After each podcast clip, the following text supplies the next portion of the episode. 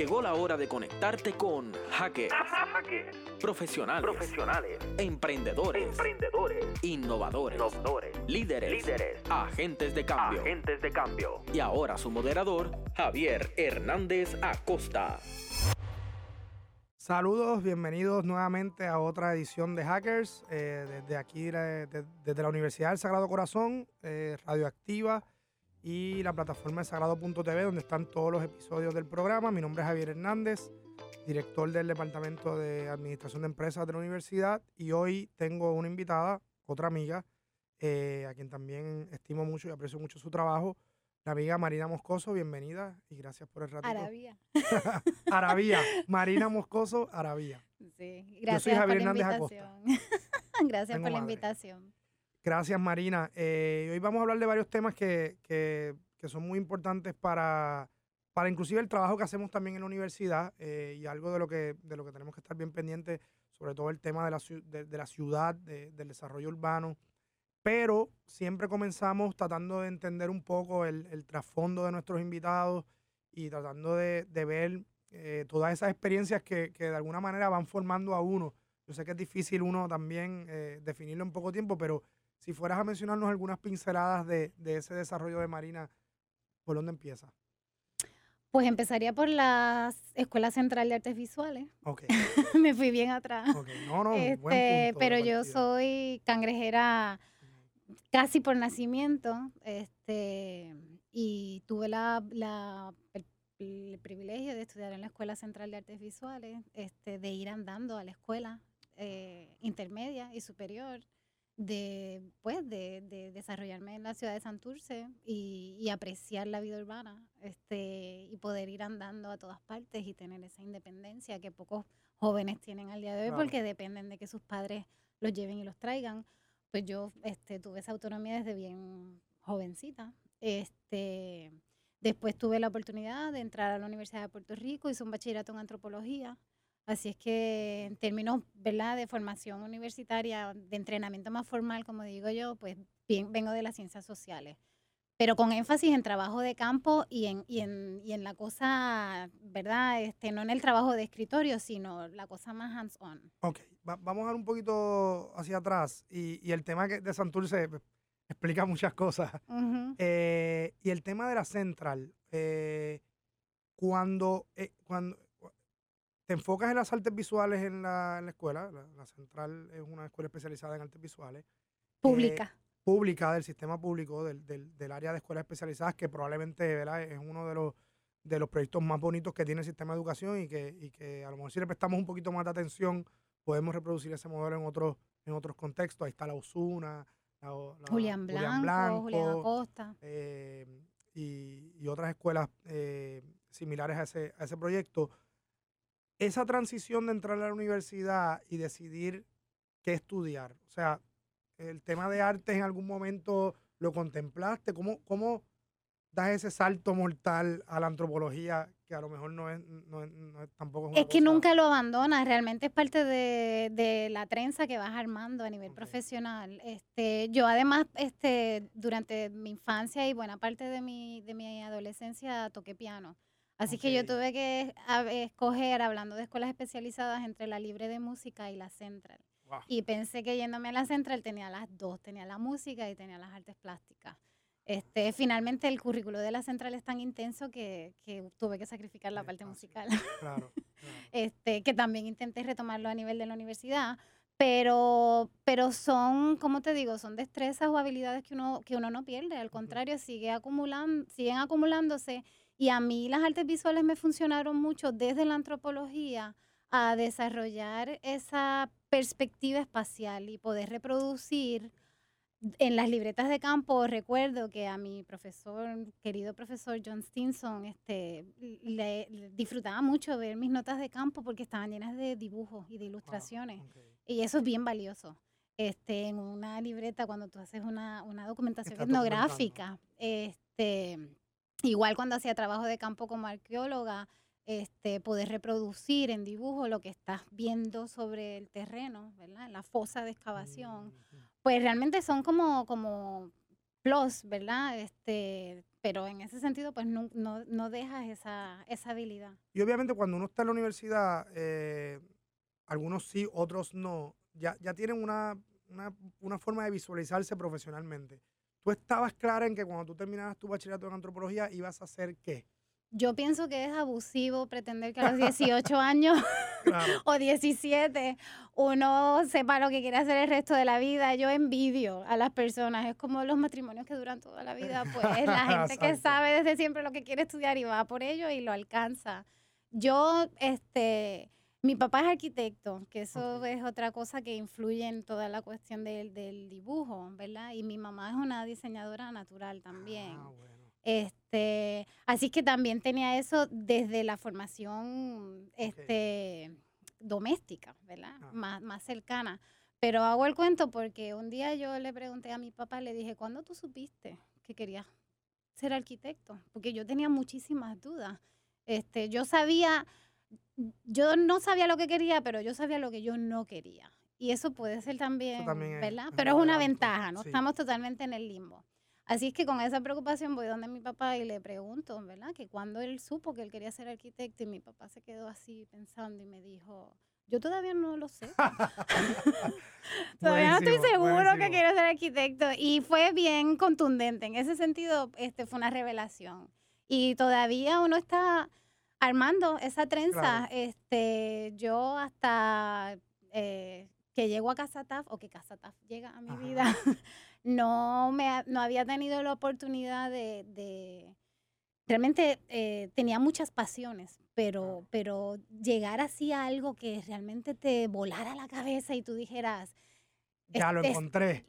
Exacto, como que llegué. Y, y es interesante porque cuando uno llega, esa cosa se apodera de ti. Ya, Claro. tú, ya tú dejas de ser tú y esa Y- cosa se apodera de ti. Y es interesante porque, ¿verdad? A veces hacemos pensar a los jóvenes que, que, que tiene que definirlo y esto muy pocas veces realmente pasa. Claro. Es Es que- mejor saber lo que no quieres Lo que no ser quieres, para pero- poder hacer ese sedazo. Claro. Y entonces te vas moviendo, pero tener esa capacidad de, de moverse, ¿verdad? Y de, y de explorar distintas cosas, yo creo que a la larga no pierde, como hablábamos de las, de las artes plásticas o la música, sino que sigue Es una sumando. acumulación. ¿Qué hace cuando, te, cuando termina? Eh, Cuando terminó el bachillerato, bachillerato? pues cuando terminé el bachillerato ya, ya me picaba el gusanito de la ciudad y la cosa espacial. Este, así es que eh, solicito admisión a la Escuela Graduada de Planificación y a una maestría en la Escuela Graduada de Planificación en aquel momento eh, con concentración en transporte. Ok. Este, en la, en el, la- el rol de la infraestructura peatonal este, dentro del- de un sistema de transporte multimodal, porque en aquel momento apenas empezaba a correr el tren urbano en. Puerto Rico y, y casi todo el trabajo que se hacía desde la Escuela de Planificación tenía que ver con transporte y yo tuve una beca del Departamento de Transportación este, y Obras Públicas para, para trabajar en conjunto con estudiantes de la Escuela Politécnica y estudiantes del recinto de Mayagüez en desarrollar proyectos que apoyaran la función del tren urbano, la operación del tren urbano. Ok. Vamos a una pausa y, y regresamos con ese tema. En breve regresamos con Hackers, Emprendimiento, Innovación, marcando la diferencia. Regresamos a Hackers, profesionales del emprendimiento y la innovación.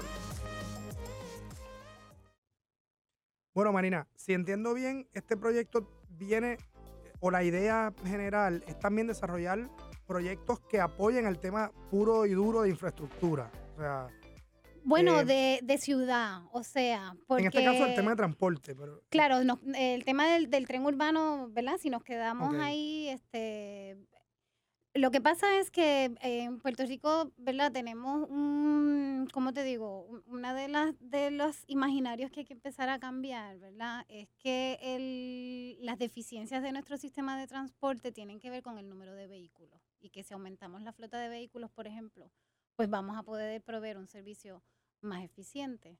El problema con el transporte es que el transporte conversa directamente con la infraestructura urbana. Y si la ciudad no provee para que el sistema de transporte funcione, tú puedes montar a cada persona en un autobús y no va a funcionar porque es muy parecido a lo que nos pasa con los tapones. Por eso es que tampoco funciona el sistema claro. monomodal que tenemos de que todo el mundo va en carro, porque la, el requerimiento de espacio de ese sistema es realmente es irreal, no es posible suplir un requerimiento de espacio como el que necesita el sistema del auto privado. Este, exigirle eso al sistema de transporte público es más ridículo todavía. Está interconectado con, con el resto de, de, de, la infraestructura y de la ciudad, no es un, no es un proyecto, no es precisamente un proyecto de infraestructura aislado. Vamos a hacer un Para nada. de aquí a allí. Para nada. Y si, y si, y tú lo ves en casos tan claros como ahora mismo, por ejemplo, en, en entre Santurce y Atorrey, solo hay dos aceras del lado de la avenida Ponce de León que conectan físicamente, espacialmente, ¿verdad? Que conectan a Torrey con Santurce, porque Santurce es una península. Claro. Este, eh, le queda poquito para hacer una isla. Algún día quizás este, hacemos la República Independiente de Santurce. De Santurce, pero... fuera de Reclamamos nuestra, independencia. Yo trabajo aquí, yo vivo aquí, mis nenas estudian aquí. Me yo recreo estoy bien. aquí, exacto. este, y somos autosuficientes. este, pero pero del lado de la Muñoz Rivera, este, si te das cuenta, es muy difícil, como no sea en automóvil, este, llegar a Torrey en una distancia de, de nada. O sea, eh, objetivamente andando son cinco minutos, pero subjetivamente, ¿verdad? Este, simplemente es imposible. Bueno, subjetiva y objetivamente, pues sí, es, es mucho mayor porque la infraestructura no lo provee. Entonces tú tienes que estar siempre este, tomando en cuenta todos esos factores. No es solo la cantidad de vehículos, sino que, que otra infraestructura provee la ciudad para que tú puedas realmente tener una distribución de tu sistema de transportación que sea variada y que los ciudadanos no dependan de un solo modo para satisfacer todas sus necesidades de traslado, como es el caso en este momento. Y, y luego estudiaste fuera. Y luego estudié fuera porque este, yo, yo pasé los tres años más felices de mi vida en la escuela de planificación, pero la realidad es que el día que defendí mi proyecto final, este, empezaron a surgir todas las dudas. eso pasa. Yo no sé cómo, eso fue como, como, nada, fue una experiencia muy extraña. Pero, pues sí, empecé a tener muchas dudas en relación a cómo se practicaba la planificación, eh, digamos, más tradicional o, o, conservadora desde mi punto de vista, cómo se enseña y cómo se practica en Puerto Rico. Y con esa inquietud me trasladé a Barcelona a hacer una maestría en diseño urbano. Para un poco, fíjate que vuelvo al diseño, pero es un poco ver también cómo yo puedo hacer una actividad menos técnica, más creativa y más directa este, con la gente en, el, en la tarea, ¿verdad?, de transformar los espacios que afectan su calidad de vida.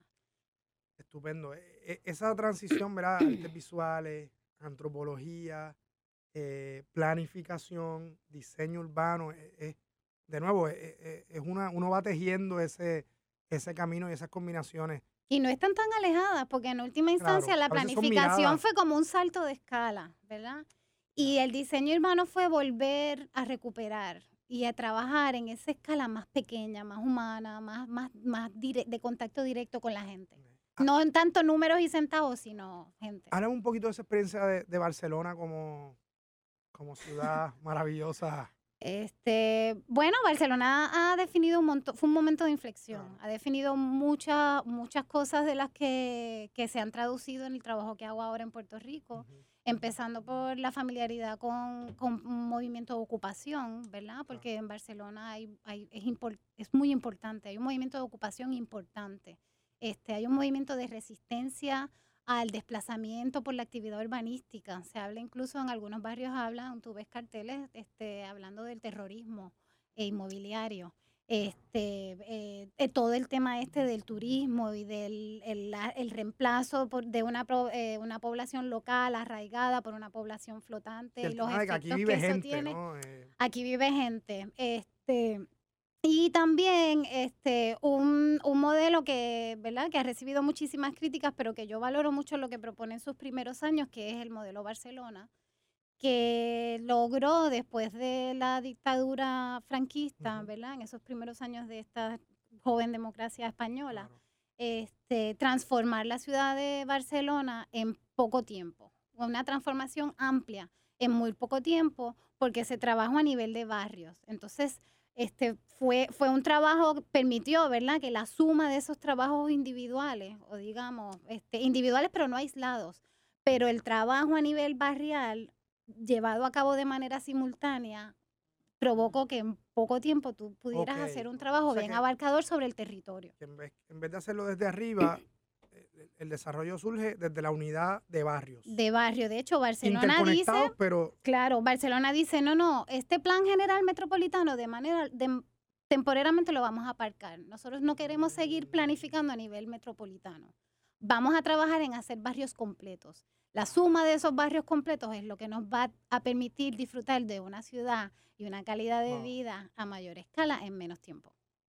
Y aquí te empiezas a relacionar con, con- con varios proyectos. Me gustaría que, que- que hablaras algo sobre Casa TAF, como ese, proyecto Eh, que llegó a ti. Como, Sí, que me escogió. Yo digo Que me escogió, escogió. que no lo escogí yo a, a él. Este, eh, Casa Tafa ha sido una experiencia bien interesante. Me ha dado la oportunidad de ocuparme eh, como profesional en el urbanismo a través de, de convertirme en una ocupa profesional. Claro. O sea, son muchas ocupaciones. sí. Este, eh, sí, el proyecto empezó en el verano del 2013. eh, quizás mucha gente ya eh, conocen, ¿verdad? Este, pero un grupo de vecinos de la calle Taf, eh, principalmente, decidimos ocupar una, una propiedad que llevaba, sabíamos que llevaba mucho tiempo abandonada. Pero la intención nunca fue ocupar por ocupar, sino poder entender la situación de esa propiedad y aspirar a que la propiedad pudiera pasar a manos comunitarias para poder este, desarrollar en ella un centro cívico y poder dotar a la comunidad de un espacio desde donde trabajar por los problemas de la comunidad. ok, va- vamos a hacer una pausa y, y seguimos con ese tema. En breve regresamos con Hackers, Emprendimiento, Innovación, marcando la diferencia. Regresamos a Hackers, profesionales del emprendimiento y la innovación. Yo creo, Marina, que, que Casataf eh, es, un, es un caso que, más allá de, de- ser un proyecto individual, ha, ha servido también para que nosotros nos demos cuenta de, todo, de, de- de todos los Casataf que hay alrededor y de todas las posibilidades que tiene y de, y de la importancia que tiene esto también en el desarrollo urbano. Eh, y, y ahora que también me conectas con Barcelona, veo también esas influencias y de, y de cómo cómo para ti eso se ha vuelto casi un proyecto de vida, ¿no? El, el- el tema en general. ¿Cómo, cómo, podem- cómo, cómo- plantearías la importancia de, de- de- si un casataf fuera un caso gano, Ujú, ya, ujú. eh, que esto es un proceso continuo que no termina, ¿qué, qué- por qué esto es relevante? O sea, Yo creo que el principal mérito de Casataf, y, y, y no es poca cosa, este, eh, que es interesante porque eh, parecía un proyecto poco ambicioso, ¿verdad? En su origen, y realmente fue como bien grassroots, pero no era tampoco ambicioso en la medida en que siempre pretendió ser dos cosas fundamentales, no solo una denuncia, sino Ajá. una alternativa. Porque si nos quedábamos en la denuncia, pues seguimos reproduciendo, ¿verdad? La, Claro. la inmovilidad. O, o digamos, esta manera de, de resistir, pero, pero es eso, tú sabes, como poner las manos para que la A la pared no se caiga, pero ¿qué vamos a hacer con la pared? ¿O cómo la vamos a saltar? ¿Cómo vamos a llegar al otro lado?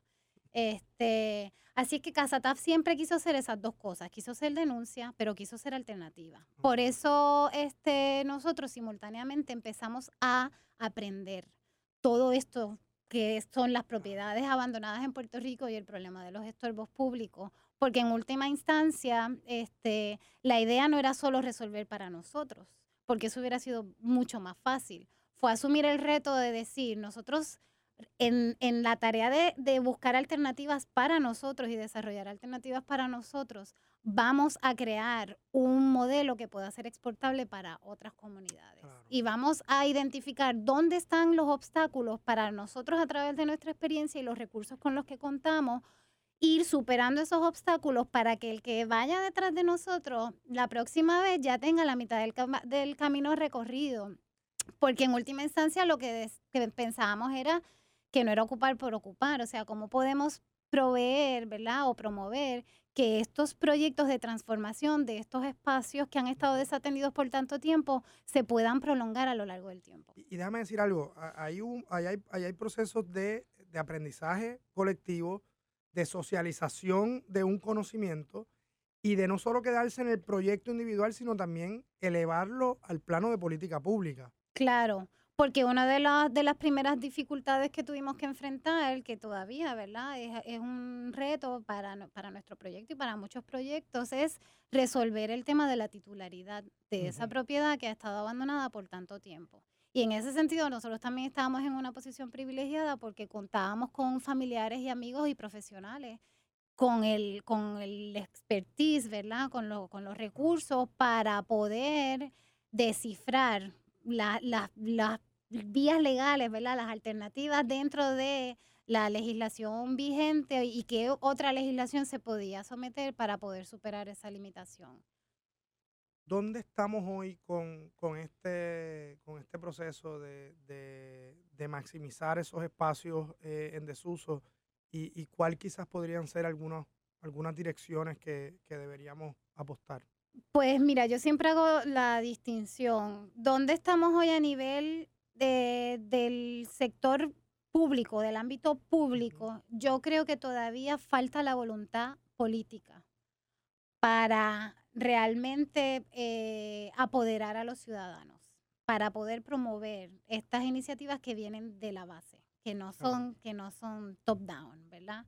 Creo que todavía nos falta para llegar, ¿verdad? A tener esa, a, recibir esa voluntad política y ese apoyo desde, desde las administraciones municipales, incluso del gobierno estatal. Por el, pero es muy interesante que la contrapartida de eso, que es a nivel cívico, sobre todo después del paso de María por Puerto Rico, este, yo, eh, nosotros, ¿verdad? Puerto Rico es un país que tiene una historia de ocupación extraordinaria.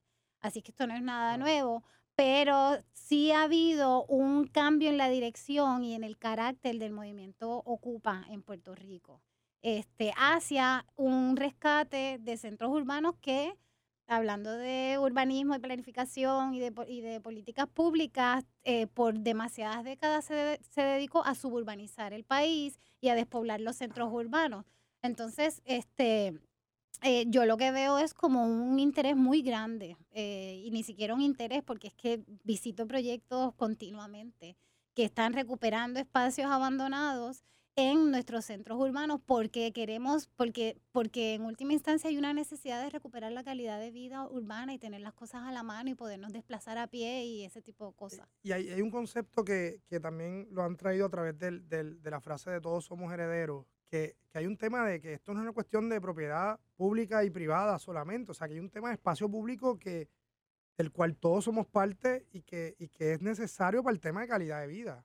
Claro, y en última instancia, este, eso es bien importante que lo menciones, este, porque el problema de las propiedades abandonadas en Puerto Rico tiene muchas aristas, ¿verdad? Yo digo que cada caso es, es particular. Este, nosotros hemos querido atender específicamente las propiedades que por alguna razón u otra se han quedado sin un titular vivo o heredero. nosotros no estamos rescatando, no estamos ocupando o invadiendo o apropiándonos de algo, ¿verdad? Que le pertenece a otra persona. Nosotros queremos tener la oportunidad de recuperar espacios que de otra manera se perpetuarían como estorbos públicos. Eso es lo que nosotros queremos. Por eso es que todos somos herederos porque nosotros no solo heredamos un problema, sino que esas propiedades que no han tenido un heredero privado, una persona con derecho a heredarlas, pues entonces vamos a heredarlas nosotros, la, gente, las comunidades donde están ubicadas esas, esas propiedades para poderlas transformar para el bienestar de nuestra propia comunidad. A nivel de legislación, ¿qué hay, qué hay sobre la mesa que, que adelante estos pues estamos, yo tengo mucha esperanza que si en el 2016 aprobamos la ley, se aprobó la ley 157 para que las propiedades declaradas de estorbo público se pudieran, pudieran los municipios heredarlas, para que entonces los municipios las puedan ceder o donar a organizaciones sin fines de lucro. Este, nos parece que algo importante que está pasando en la legislatura es un proyecto de ley que se radicó en el Senado por el senador Vargas Vidó, que es el proyecto 539, que pretende reducir los términos por los que una persona puede eh, acceder a la titularidad de una propiedad que ha esta- en la que ha estado residiendo en calidad de dueño. Quiere decir que son términos que la ley vigente este, dice que tiene que pasar 30 años o 20 años. Estamos hablando de que se podrían reducir a 10 o a 3.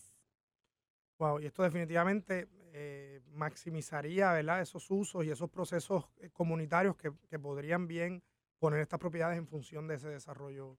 Y yo desarrollo tengo urbano. esperanza de que en particular podamos atender la necesidad de vivienda, porque eso es algo que también, este, algunas de esas realidades que el huracán ha hecho visible, Claro. que siempre estuvieron, pero sobre todo después del huracán las tenemos así frente a nosotros de manera cruda y descarada, es la necesidad de vivienda en este país. Este, para que tengas, so- solo por tirar números así, este, arriesgadamente al aire, pero se, las cifras este, de propiedades que sufrieron eh, daños por el huracán, las cifras que se barajean están entre las 250 y 270 Wow. mil.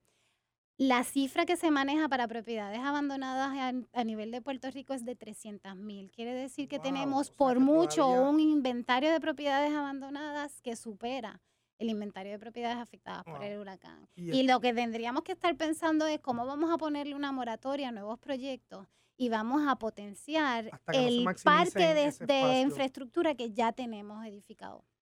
Wow, estupendo, definitivamente. Y te agradezco la conversación porque de repente es un, es un tema muy importante que tenemos allá afuera y que muy, muchas veces pasamos por alto. Eh, no tenemos más tiempo.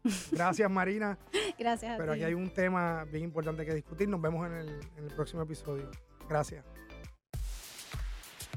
Gracias por habernos acompañado en Hackers. La próxima semana los esperamos en un espacio en donde seguiremos en contacto con los profesionales que dejan su huella a través del emprendimiento y la innovación.